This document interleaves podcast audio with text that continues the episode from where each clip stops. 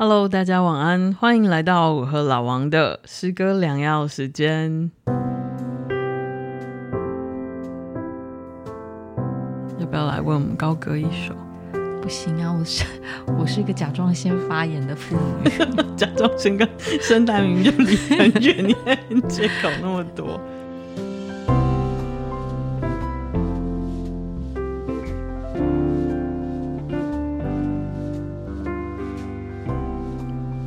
Hello，大家晚安。Hello，大家晚安。我是老王。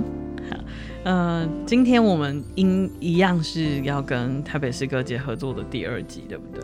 对，因为呃，这个时候台台北诗歌节已经如火如荼的展开了，不知道各位听众有没有去参加相关的活动？对，其实就是如果你不喜欢参加线下的活动，其实你也可以线上，其实也有很多。有趣的活动，就是然后也有很多的诗跟诗选，嗯、呃，大家可以啊、呃、一起的参与，然后这个机会也可以认识很多可能你原本不认识的诗人，对吗？对，因为我们这次看台北诗歌节的诗选，然后我也是很惊喜的看到很多就是新兴的面孔跟新兴的名字，对对，然后我觉得就是。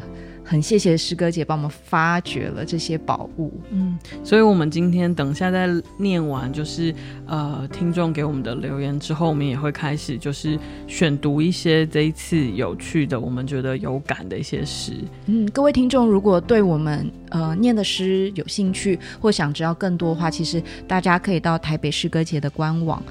呃，所有的诗其实，在上面都可以下载来看。嗯，对，是是免费的吧？对，是免费的。嗯，那真的很棒。对，然后呃，我我们也要预告一下，就是呃，因为我们就是虽然很冷门，而且很小众，但是就到底要说几次？其实我们现在很热门，你 可以给自己脸上贴金一下吗？好，但是因为我就是觉得很幸运，就是有一些听众就是真的非常的。始终的支持我们啦，然后可能啊、就是因为这样，所以我们有其实蛮多的合作就会来找我们，我们都蛮开心的。那像呃，我们要预告的是，就是我们会呃，最近就是即将接下来的这几集会有一集，我们两个中年妇女呢，居然就是也要厚颜无耻的来谈爱情这个事情，对不对？所以你觉得老妪不能谈爱情吗？谈爱情会很丢脸吗？是谁刚刚你在那边讲说，如果他拿一个爱情的诗集，他可能要加书套才敢坐在捷运上看的？哦，我刚刚说了这句话吗？可是其实对我来说，我真的很高兴啦，因为如果不是这一次就是要跟爱情诗选合作，我觉得我没有办法说服郑淳宇要来谈爱情这件事情，所以我觉得。各位听众亲们，磨刀霍霍像猪一样，没有磨刀霍霍等着郑淳宇来揭露他的各种有趣的事情。你啊，这个预告会不会太劲爆了？太劲爆了，而且你都没有先知会我。好，反正就是大家敬请期待，就是我们呃，就是有会跟那个爱情诗选合作这样，所以我们接下来也会有类似的主题。那当然，就是我们就是已经走到这个年纪了嘛，所以我想就是大家也可以期待像我们讲的爱情可能会是什么样的样子，对不对？可能会有别的角度吧，我在想。郑淳宇，真的我听到什么走到这年纪让我很不舒爽哎、欸，我我我觉得我这年纪还可以自称女孩儿啊，女孩女孩。对，那老王女孩，你要不要先 我就为我们念一下听众的留言呢？因为我我们今天这一集虽然是跟台北诗歌节合作，所以台北诗歌节这次的主题是所以我们发光嘛，嗯，那但是我们其实还是。呃，很有主见的走我们自己的路，我们还是有我们自己的主题，但是我们会跟发光这件事情靠近。但是我们其实主要也是要回应这一位听众的留言，对不对？是呃、嗯，匿名的嘛，匿名的。对，对，对呃，有位听众他是呃私讯给我们，他说不知道医生何时会录新的一集，那他最近发生了一些不如意和令人心痛的事情。觉得人生很无常，不知道如何面对，所以他想要请问我们可不可以录跟无常有关的一个话题？嗯，这这是一位蛮死忠的粉丝，就是他通常就是会敲碗，然后给我们继续做下一季的动力。这样，对，我们常常都是被敲得满头包，然后想说摸摸鼻子，赶快来录下一集。所以大家给我们的敲碗动力其实还蛮重要的。嗯，对。那看到这个留言，其实是蛮心疼的，想说他应该。有遭遇了一些事情，这样。那 Apple Podcast 其实也多多常时常会看到，就是类似的留言。其实我我我们看了，有时候都蛮心疼的。比如说，呃，就是在九月五号，也有一位粉丝，他叫永卫，那他就说是救赎的声音，他谢谢我们，然后呃，听着声音感觉舒心。啊、谁被拯救了？拯救谁的是谁？我在这里听着你们，感觉舒心。嗯，可以听起来感觉啊，他应该也是现在某一些情绪当中，或者是也也许是痛苦当中，然后呃，可能跟我们一起就是在疗愈吧。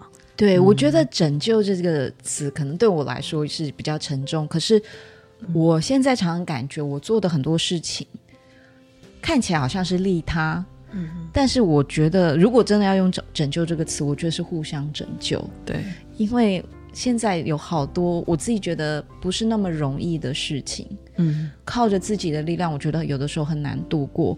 那现在我此时此刻，我坐在这边跟郑医师录 Podcast，我觉得是一个互相拯救的过过程。嗯嗯，嗯，就怎么说呢？我我现在越来越觉得，看起来好像是为自己。或者是为他人，有的时候其实不是表面上的那个情况，嗯，对，所以我也很谢谢这位听众，嗯，因为其实你的留言也给我很大的勇气，嗯，那呃有其他的听众像这个呃 Dolphin Deep Blue 或者是这个社会，呃，都给我们很大的鼓励，就是让我们呃感觉自己的声音还有一些价值。对啊，那个 Dolphin Deep Blue 他说、嗯、哦，很喜欢医生的声音，非常的性感。然哦，他没有说、这个、你为什么要自己加料？明明就没有。没有，我我我只是就是讲出我心里的看法。OK，好，对，所以就是嗯，很谢谢大家，然后呃。我们会会继续坚持下去的吧，是吧，老王？嗯，对啊，互相拯救的过程，不知不觉好像我们也录了一年。对，今天呃来录 podcast 的时候，我就跟春雨说：“哎，我觉得好像我们做这件事。嗯”持之以恒的就这样做下去了，然后对我来说觉得很不可思议，因为我是一个双子座的人，所以对我来说做一件事情超过一个星一个星期就不错了。对，那现在不知不觉要庆祝我们的周年了。对，你都不知道我为了把你套牢，我用了多少的心思。我们这一集就要录爱情吗？这一招，好啦，那我们今天就来谈谈我们今天的主题，其实是想要回应呃第一位那个忠实的听众，就是他希望我们能够给他一些疗愈的力量嘛，谈谈关于无常，关于无常，对。对，但是呃，我就跟淳宇谈到这个无常的事情，我觉得因为无常是一个。很很长的状态，就是无常就是常嘛。嗯、坦白说，对，就是没有任何事情是恒常不变的。这件事情其实就是不变的道理。对，所以我自己觉得，与其谈这个状态，不如我们来谈谈我们在面对这个状态的时候，我们可以怎么怎么做。那我们的心态可以是什么？嗯，我不知道大家会觉得有事情是恒常不变的吗？我觉得光这一个念头会给我们带来非常多的麻烦。我可以举例，嗯、因为我们现在就要预告爱情嘛。嗯、但是我 我想各位听众可以想想，就是可能我们青春年华的时候，可能会也对爱情有个恒常不变的状。的想象的状态，嗯，那大概可能两三个月后就会发现，哎，严重的被打脸，对，那这个时候就会让我们很快的成长，因为让我们就意识到，我觉得生命中的各种无常，就是来帮助我们学习面对这件事，嗯，因为我觉得面对无常非常困难，嗯，我觉得我们生性好像会比较想要相信，跟比较容易相信。有事情可能是很长不变的，但是，嗯，其实说真的，就是小到一个细胞好了，比如说上一秒跟这一秒，其实我们的细胞都在衰退，耶，这个是科学的现象。嗯、呃，没有任何的细胞是永远青春永驻的。我。多用点那个胶胶原蛋白，可不可以抗老、抗自由基？就是顶多就是看起来碰一点，可是你的细胞仍然在死亡。嗯，对，其实你从全全身上下，从这个头发的毛囊为什么会落发？为什么？你再讲下去我就要哭了。你看着我，然后说为什么会落发？我真的快要哭出来了。我没有，我没有别的意思。然后为什么那个肚皮跟屁股的线条就是会往下垂？这就是没有办法，这就是一定。那你说那个呃干，我们所谓的干燥花或永恒花，好了，呃，好像就是可以把那个花的样子保存下来。但是你说干燥花，它真的不会凋零吗？它只是时间长一点，可是它仍然。你你看这个上个月的干燥花跟这个月的干燥花，还有明年的干燥花，其实连干燥花都会变，那何况是其他的？所以我想，如果我们真的很仔细、很仔细的观察生活周遭的东西，尽管我们真的很长的时候，我觉得我们自己也不愿意相信，跟呃不想要相信很多的事情，其实真的没有办法很长不变。呃，其但但其实这也许就是一个自然的现象，对吧？嗯嗯，对，因为我们就是，我觉得我们历经的过程是完全是一样的嘛，生老病死，完全没有办法跳脱。嗯、可是虽然这是无常，嗯，可是这也是常，因为我们都知道我们会生老病死，所以在这个短短的说长不长，说说短不短的人生当中，该怎么办？该怎么办呢？那。呃，我们就在看台北诗歌节的诗选的时候，很喜欢今年主题诗人张芳慈的诗。他其实是有好几首相关的诗，但我们就选择了这一首诗来回应这位听众。嗯、这首诗是《舍得》。对，那我们今天请。郑医师来，我们用性感的嗓音为我们来念一下这首《舍得》。好好，那呃，张芳子也是这个客家诗人，对不对？然后，所以其实这个诗选蛮有趣的，就是他同时候其实有客家版了。那呃，可惜无奈的是，我们现在可能没有办法用客家语念给大家听了，所以就啊、呃，请大家容许我用中文来念给大家听这首诗。啊，他的诗名就叫做《舍得》。我们闻到香气，在你青春的时候，用尽一生绽放。你舍得，让人们有着满手香气。啊，飘着飘着，我是如此不舍你飘下。嗯，这首诗虽然很短，但是我真的觉得。很深切的打动我的心，嗯，对，因为我们在看这样的诗的时候，当然你可以就是从比较具象，就是你可以想象哦，香气可能是花朵，但是我就会想到，在我的人生当中，其实我遇过非常多就是充满香气的人，但是这些充满香气的人，常常往往过得很辛苦，嗯，就是你。你在周围，你很欣赏这个人，因为你知道他就是非常的温柔，他有全世界呃几乎很少看到的温柔。可是当有这样品质的人的时候，你会发现他身身边常常是苍蝇，嗯、或者是常常有很多负能量的人。所以他在用尽他所有的能量去给别人的时候，你往往会在旁边觉得说，他是不是不需要全部的给出去？嗯，可是。另外一方面，你就知道说，他之所以是他，就是因为他如此的温柔，嗯，所以反而他舍得，但你替他舍不得。对，其实就很像张芳慈里面提到的，嗯、对，所以他让我想到的是，我生命中有芳香品质的人，嗯，对。我在今天的这个最后的大人睡前故事，我也会跟大家分享一个啊、像这样子的故事，在我的生命里，就是呃，我们决定讲舍得的时候，我就在想，我的生命里有什么事件呢？是对我来说是一个很痛的舍，就是一个失去，然后但是呃，随之而来，它对我整个生命一直到现在又。因为这件事情有很大的得获得，嗯、让我就想到了这一个你说充满香气的生物。嗯，我们可以讲生物，所以大家期待一下，就是啊、呃，最后的大人睡前故事，我会跟大家分享这个我亲身对我来讲一直到现在都非常非常深刻的经历。嗯，嗯，那其实我在读到这首诗的时候，我也想到了，就是我们之前讲的妈妈、母亲、嗯，是是不是？好像也是这样，就是他在他青春年华的时候，把所有的香气、香氛跟这个呃美妙的。这个岁月呢，都给了呃孩子或家庭。嗯，那呃有的时候我们看着母亲呃渐渐这个年老，那是不是也会很舍不得她有这个飘下的状态？嗯，那因为我是国文老师，所以我想要从一个比较文字，就是粗浅的文字的角度来看，因为其实我觉得“舍得”这个词是。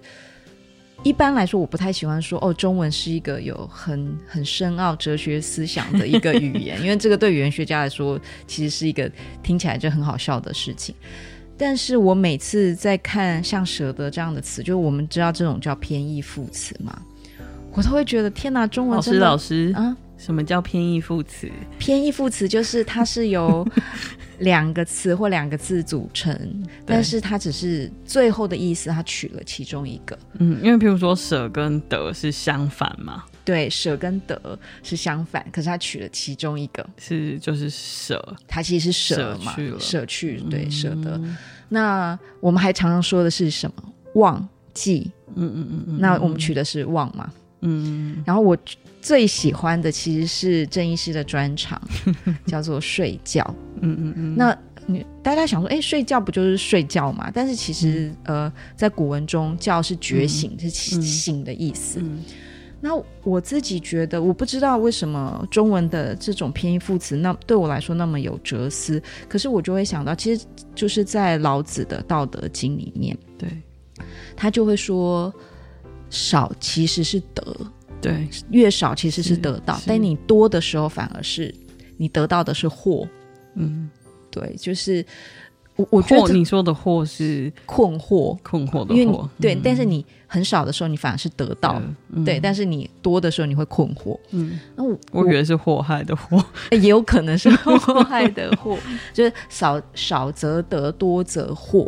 对，然后那个祸是不解的那个祸。对，那我自己。觉得这个真的是跟成长的历程很有关系。就是我们刚刚在讲无常，嗯，所以我们以前都会觉得很多事情都是恒常不变的，嗯嗯嗯嗯。所以我我我觉得这有两个面向，一个就是说你永远都想要得到，那另外一个你会觉得哦，事情是恒常不变的，所以有一些东西我现在不重视没有关系，嗯，然后等到他失去的时候。你你就要学习舍得这个功课，嗯，对，所以我自己对我来说，我觉得面对无常的态度，其实跟舍得很有关系，嗯，就是一件事情是，你要想想看你你生存你赖以为生的力量的来源是什么？嗯，我们常常会忽略这个东西，就像是你刚刚提到的，妈妈为我们付出，或是你身身旁的有芳香。品质的人，因为你会觉得它恒常在那里，因为它就是芳香，它就是给我们很好的能量。嗯、我们反而有时候会去追求那种看起来很速效，然后你觉得很难得到，然后你就觉得这个是你要的东西。嗯，可是我觉得常常那些都不是我们力量的来源。嗯、所以有一天，这种你觉得亘古不变，就一直常在你旁边的人。事物消失的时候你，你你才会发现怎么办？他走了，所以这时候我们不是学会舍得，诶，我们是被迫舍得。嗯，然后我觉得，因为你发现事情不是永恒不变的时候，当你在做下一个选择的时候，你才会真的知道你要舍什么，然后你会得到什么。对。其实我我我就是你在说这个偏义副词的时候，我突然觉得这几个词其实蛮有哲哲理的。是啊，比如说我我们一直都讲刚刚舍得，就是呃，的确很多的情况，当我们舍有的时候是你主动舍嘛，那但也有你被迫舍。被迫舍就是我们说的，我们被迫失去了一些重要的人事物的时候，因为有些真的你不能选择。但是，呃，这这一份舍怎么是变成得？我觉得这就是很有趣的地方了。就是一个学问，也是我觉得我们今天可以讨论的东西。那其实你看，睡觉也是一个哲理。为什么很多人都说我要怎么大脑很清楚，然后我要怎么在我白天的时候，或者是我需要集中精神的时候，有很棒的专注力、记忆力，就是那个觉醒的状态是很清爽的。其实就是需要你好好的睡啊。所以其实睡觉。就是因为你好好的睡，你才能觉，你才能就觉的翻译词就是觉嘛，嗯、呃，就是同义同义音。那舍也得也是一样。也许很多的时候，我们反而是因为我们了解了无常这件事情，我们呃让自己慢慢的舍下了，所以我们再度的获得。否则我们可能就会一直卡关。嗯，因为很多的时候，像像这位听众朋友，我在想。呃，应该是他失去了很重要的东西，所以他很痛吧？嗯、那我们多多少少，其实每一个人都会面临这样的时刻，大大小小。那这个很像一种卡关的感觉，就是你整个人很像是淤积了起来，就是完全不流动、停滞的那个状态，真的好痛苦，就是很沉很重。嗯，你觉得整个人是预设起来了，好像都不流通的感觉。嗯，那这时候我觉得那个能量的流通就很重要，所以呃，能量的流通，我们知道有的时候你一一个东西，如果那个水域在那边不动的时候怎么办？你这个时候再加很多的水进去，可能它还是不动。嗯，这个时候你唯有一个方法就是破出一个小口，让水流出去，也许其他的水就进来了，那这个就能量就动了。嗯，所以它就是一个先出。再进的概念，嗯、会不会就是一个先舍再得的概念？那我们能量就会通了。所以很多的时候，也许我们就不会一直卡在那儿，对不对？是不是这样？对，春雨刚刚这样讲的时候，我也就想到，因为我们刚刚提到三个，我自己觉得很有哲理的。那刚刚我们还讲了忘记，我也觉得忘记是一个超美的一个词。嗯，因为我就像你说，要有那个流通的，然后你你才会，你你这个能量才可以。运行嘛，对。那我们常常遇到伤痛的时候，我们就会常常会说：“你要忘，你要赶快把这些这些伤痛都都不要记起来。”可是我觉得你应该是先正视你的伤痛，嗯，你记得你的伤痛，因为这些伤痛你记得是为了忘却，嗯。可是你如果你偏自己说没有，我没有这些伤痛，我忘了，嗯，其实那个东西。就盖在那里，然后它可能就是在里面发炎。嗯，对，所以我我每次看这三个词的时候，其实我会觉得他们的道理都是一样的。嗯，就是睡觉、睡觉、忘记、舍得。嗯，那如果我们看表面的时候，就会觉得很负面。对，但其实它没有我们想的那么负面。原因就是，其实我们生命中发生的很多事情。表象是很负面，就像我们刚刚说失去或者是无常，嗯。可是我觉得从另外一个角度来看，因为你那些失去，才会让你知道你舍得的东西是什么。嗯，对。其实我就呃，比如说我听呃看到我听到很多这个听众朋友给我们的一些回馈，有时候说到他们自己。很悲伤的事情的时候，其实我真的都很想要用声音给他们一个大大的拥抱，然后，然后就像楚真刚刚讲的，就是你如果想要哭，你就哭吧，这样子，就是不要自己去一直去想要压抑很多的东西。我觉得那个真的其实只是让伤口好不起来。嗯、然后我，比如说我，呃，有的时候我一个人的时候。我在想练习这个呃放空，或者是练习这个这个放松的时候，我我有的时候我就是我我可以把这个我自己的小技巧跟大家分享。这个也不是什么科学的小技巧，然后大家参考着用就好。我就是会想象我自己很像一个港口，就是港口就是会有很多的船进来，然后会有很多的船出去这样，然后我就想象我就是一个港口，然后很多的情绪就。进来，然后情绪就出去，所以有很多的念头进来，很多的念头离开。那我不去控制它，就是我这个念头来了，我就让它来了；然后这个念头走了，就让它走了。就是用这种很放松的方式，想象自己是一个港口，让所有的情绪跟念头可以很轻松的进来，然后很轻松的离开。我觉得有时候我们很辛苦、很辛苦的时候是啊，我们一直想要去抑制、克制，或是转变某个念头跟情绪。就是我不想要再这样想了，我不想要再这样难过了，我不想要再这样痛苦了，所以你就一直在跟自己的念头还有情绪拔河。嗯，可是那个时候，其实我觉得是很耗能的，是很耗损的。所以我觉得有的时候，反而我们应该给自己一些像港口的时刻，就是你就是让那些情绪跟念头进来，然后让它就这样飘走。它会飘走的，嗯，它停一段时间，它一定会走。你放心，它不会一直想要留在你这里。然后你就让它走掉，让它进来，让它走掉。那这个很。嗯，就像我们刚刚讲的，有进有出的这种能量的流动，其实会让一个人比较舒服。我觉得，就是不要总是想要不想要让某些东西进来，然后你某些东西要走的时候，你又一直拉着不让它走。对啊，可是我自己觉得这好像是一个，这个是一个人的习性，所以如果你没有察觉到你。一直这样做，你的痛苦的来源是这样的话，对，我觉得这个习性是很难改变的。对，一直到各种无常跟各种的痛苦，让我们不得不去面对这件事。就是，嗯、其实念头、痛苦、感觉来来去去。对，那我我很喜欢你刚刚的比喻，就是这种港口。对，所以现在我们就来聊一下我们下一首要念的诗，因为其实我们刚刚在提。忘记嘛？那为了忘却的记忆，有些记忆非常非常的痛苦。可是因为我们要忘了它，所以我们要深切的记得它。对，然后所以我们把它写出来。那这首诗是向阳写的诗，那题目是《永远的一天》，所以我们要记得那个痛苦，然后我们不要再重蹈覆辙了。对，《永远的一天》。为曾在绿岛受苦受难的前辈而写。海浪在沉寂的暗夜拍打无声的岸，天上的星星俯瞰宁静的草原，涛声汹涌，诉说我的心愿。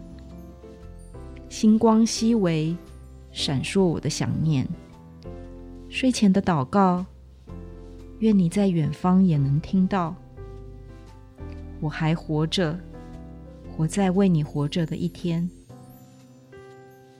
离家时庭前的玉兰花香残留鼻尖，最最难忘回首看见你忧伤的脸。玉兰花开花谢，年复一年，你当年的容颜仍在眼前。梦中的叮咛。醒来回荡耳际，我还活着，活在想念你的一天。最苦的日子已经远离，化为云烟；最痛的打击已经过去，如若断片。我曾怀抱花红叶绿的理念，也曾承受疯狂雨暴的苦难。一觉醒来。阴霾都被阳光扫尽，我还活着，活在平和坚定的一天。哇！我念到最后一句的时候很，有没有很感动？对对对，这是向阳的诗。对，我也我也我也特别特别的喜欢这个最后一句，就是我还活着，活在平和坚定的一天。嗯嗯，其实我我看到这首诗，我也很有感的。啊、呃，就是这一句话。然后我在想，这个诗送给所有现在可能现在痛苦感觉中的每一个听众，我觉得是再适合不过了。嗯，就是在痛苦苦难中的时候，我想我们只能够承受这个苦吧。苦是在的，我们不用假装看不见它，然后我们就是用温柔跟坚定去度过。每一天，然后活着，就是看这个苦到底能在你的身上施展出什么魔法来吧。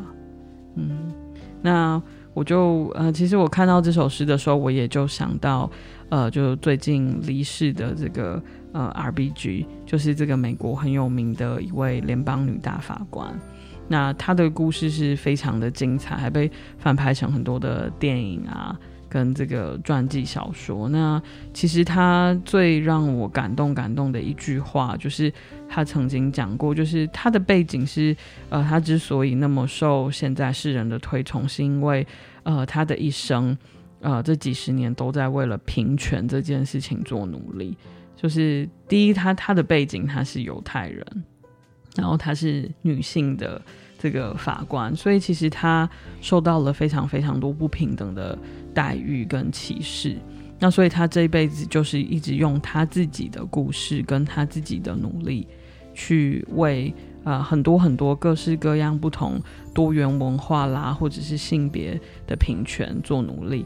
而且他很有趣的是，她是一位女性，但是她不只是为女性平权做努力，她也为男性平权做努力。就她觉得很多的时候。呃，女性受歧视的当下，同时其实男生就也是受到歧视的，对，所以其实他呃做了很多很多的这个贡献，那所以他一辈子其实都是在改革跟跟别人啊、呃、战斗，跟这个在很多人眼里唱反调，啊、呃，他是一直这样子的一个角色，在这个。这个世界上生存的，可是我非常感动的是，我就看到他呃留下的一句话，就是他在讲这个改革跟奋斗的这件事情。我先念一小段的英文给大家听。他说：“呃，fight for the things that you care about, but do it in a way that will lead others to join you。”就是当你要为一个你在意的事情战斗的时候，跟这个呃对抗跟奋斗的时候呢，你不是打到自己四面楚歌，你反而是要想办法用一个方法，是让别人愿意加入你的方式，来真正的改变这个世界。嗯，所以他是用一个非常有智慧的方法，你不觉得这个就是完全体现了所谓的温柔跟坚定吗？嗯，对，我觉得因为现在就是很大家很容易就可以发言嘛，那我可以感觉到，其实现在有很多人会对于，比方说改革或者平权，或者是社会上的很多运动，其实我们会看到有两派啦，就有有一派就是用言语支持，然后有一派就会用言语去酸，就是说这个无济于事啊，你们这些人都是都是呃怎么说，只会说不会做。那我会觉得，其实现在这个世界还缺酸言酸语酸民吗？嗯，我觉得，即便我们没有办法为比较正向的事情做出实质上的贡献，我觉得至少在言语上，我我希望我至少从我开始，我希望是我是一个有芳香品质的人，嗯，因为我现在像我不太喜欢用社交媒体，就是因为我每次只要看到这种。很可怕的言论，就是我们去攻击别人，或者是对于一些平权或弱势的人，就是攻击的时候，我真的没办法，我觉得很很不舒服。我觉得如果我们不能为这个世界增添一些芳香，那至少我们不要发出臭味吧。对啊，所以，哦，我不知道，我我觉得现现在我好像能做，也许我们就在这边录播客，然后。希望可以好像有有一些什么改变，但是我也不知道，就是我们现在遭遇的各种各样的苦难，我我可以直接更深入的说，其实我觉得我们现在在政治上其实是有很大的争议的，或者是很大的歧见的，不只是台湾啦，我觉得现在全世界好像都走向两极化，我觉得也是因为社群媒体的推波助澜。那我觉得表达自己的意见无可厚非。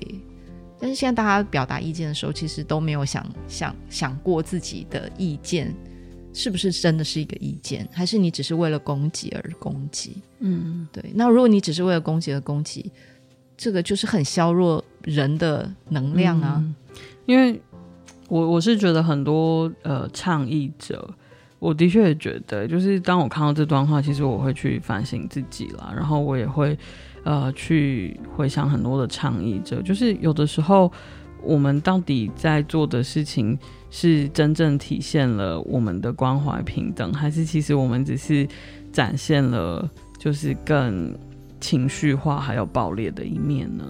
所以我就觉得这个呃 RBG。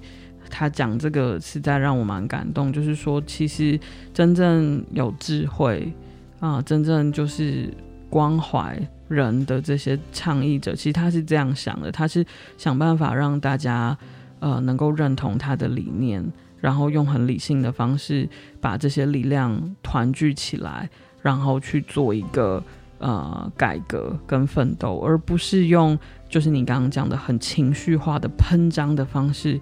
去达到一些目的。嗯，其实我我们今天会谈第三首诗，也是那个张方慈诗人的诗。那为什么我们会选这首诗？就是跟我们今天的主题真的很有关系，因为我们今天在讲舍得，在讲忘记，在讲睡觉这种偏义。那刚刚又讲到了，这、就是为了平权，为了弱势争取权利。但是其实有的时候。我们做出这些争争取的争，其实也就是让，因为你必须为这些弱势的人发声，你才能让出一条生路生路给他们。要不然这世界大家就是，如果你有你有势力，你有权利，你就是很大声说话，你的拳头。哎，最近好像那个就是有些政治人说什么拳头很大，什么东西的，对，所以择善固执吧。嗯，对，就是你知道我们应该为谁付出，然后做出什么比较有正向能量的事情，为他们争取，其实就是也是为他们让路。嗯，所以这首张芳慈的诗，春雨，你要不要帮我们念一下？好，那这首诗也跟我们的主题很像，那就是呃，用舍得、用让的方式来。呃，面对无常，或是面对很多我们现在所面临到的苦难，那这些苦难有的时候不是我们自己的苦难，其实我们真正的沉静下来放眼，其实呃，跟我们一起同样的在这个世界上还有很多的生命体，还有很多的能量，呃，也许他们也都在受难，或者是他们也都在经历很多的磨难，而。这一份这个慈悲是你，也许是你，也许是我们身为人类可以让出来的，是吧？所以这个这个让路这一首让路这首诗呢，就是写给这一些呃除了人之外的，就是更值得我们关照的一些生命。那我就来念这首张方慈的《让路》，让一条路给河流。让一条路给鱼游，让一条路给老鹰飞，让一条路给石虎走。让路啊，让出一条路，让一条路给青山回转，让一条路给我们来去。如果可以，再让一条路给云影，再让一条路给阳光。也让语言有一条路找回自己。这首诗让我可以感觉到那个张方次诗人对于整个呃自然环境的一个关怀。然后，对，因为对我来说，因为我我就是教语言的嘛，我看到也让语言有一条路找回自己，我非常的感动。因为我们知道，嗯、呃，张方慈诗人他是客语诗人，嗯，所以他也提倡客语不。不遗余力，嗯、呃，就是我们现在现代这个环境，我每次看到政府就会大声疾呼说我们就是要双语教育，我常常就会觉得啼笑皆非啦。就是我们好像很什么事情都要学新加坡吧，就是我们看到哇，新加坡大家英文都说得很好，所以好像如果台湾的人不如别人，那是不是因为是我们的英语教育的疏失或者是什么？那我反而会觉得其实。比方说，我们现在在说的，我们现在说的所谓的中文，也不是大家可能可能，比方说对岸他们说的那种中文。那我们到底我们对于我们自己的语言的关怀是什么呢？对不对？我们的母语是什么？我觉得可以思考一下，不不一定说好像是懂英文就跟全世界接轨。我觉得我们自己要思考说。我们怎么对待我们自己的母语环境？所以这还不只是自然环境的问题，还有自己的母语环境。嗯、然后我觉得，因为语言会跟身份认同有很大的关联，嗯，所以这个不是一个开玩笑的事情，不是说哦，就是什么我们要跟世界接轨。因为当你自己的身份认同都很迷惘的时候，你到底要怎么？你要跟什么东西接轨呢？你都不知道，因为你还不知道你的身份认同是什么。嗯。啊、呃，我我想这首诗让我也想到，就是说，呃，我们在面对无常或者是很多的痛苦的时候，呃，我们可以怎么样去面对？那我觉得让这件事情，比如说像这首诗，其实我看完之后，呃，我觉得有一个很深的感触，就是如果我们可以再把我们的这个呃眼光放得宽一点点，就是呃去感觉，其实我们跟这个世界很多的呃生命都是互依。共存的时候，我们会不会那个界限稍微打开一点点的时候，不再只是啊、想象我的这个身体，然后我的这个心，然后我的这个大脑，嗯、就是永远都是想说啊我的什么我的什么的时候，会不会呃我们会稍微舒坦一点点？就是我们稍微把那个界限放宽一点，然后让它模糊一点点，那想象很多我们生命。中的其他的人事物或其他的生命，其实跟我们都是互依共存的。然后那个能量的流通就会广一点吧，就不会只是局限在我们自己的身上的时候，会不会呃，我们更能够再放宽心一点点？我们会不会再活得稍微轻松跟自在一点？对，所以嗯、呃，这就会让我想到，就是我嗯、呃、开头的时候跟大家说，呃，我很想要跟大家。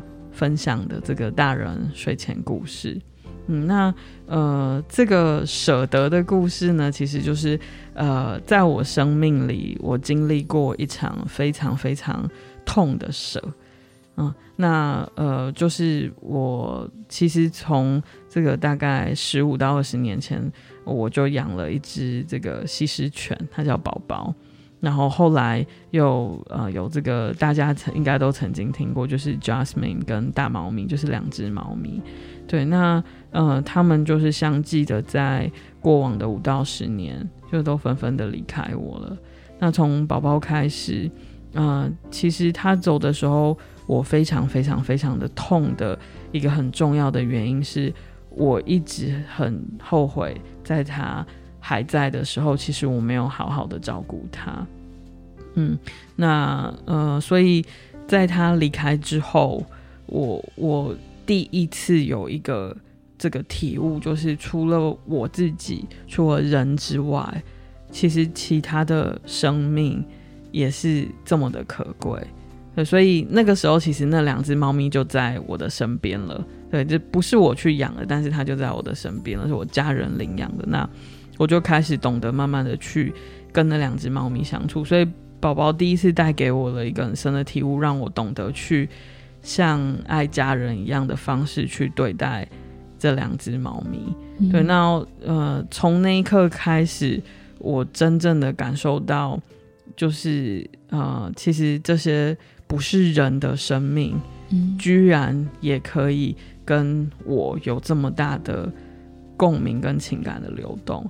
就是，其实他们是有非常非常多丰富情感的生物，他们会在意你，嗯，他们会对你生气，他们也会眷恋你，然后你可以发现他们，呃，有满足的时刻，同样他们也有恐惧跟害怕的时刻，然后在你不好的时候，嗯、你的情绪很糟的时候，你会发现这些是这些。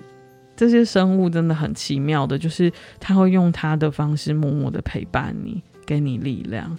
就他不会说话，他不会给你一个拥抱，可是你就会发现他会用很温柔的方式，就像我们之前曾经说过的，就是他会陪伴着你。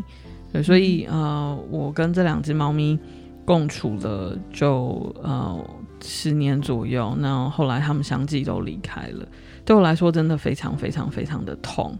因为呃，他们是曾经抚慰过我的生生命嘛，所以你特别的会眷恋。对，但是呃，自从这三只毛小孩走了之后，其实我对我来说，呃，我我虽然很想念他们，而且呃，在每当想起他们的时候，我都很想要流泪。对，但是其实我觉得他们给我一个非常非常大的跟满足的爱的力量，而且这个东西。很很很充盈，很饱满。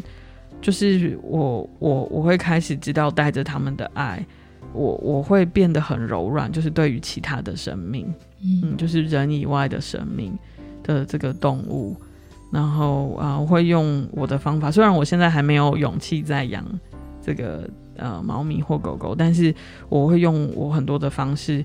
去爱这个世界其他的生物，我可以感觉到我自己的转变。那个不是说哦，就是我我我我我表现在外面的，没有，我可以感觉到我自己的改变。然后呢，对我来说是非常非常重要的一份力量。嗯，因为我会呃，就是那个能量流动。嗯，你会感觉你不是只有跟人，你你的眼光不是只看到人的时候，嗯，那个能量的流动是真的会让你很满足的。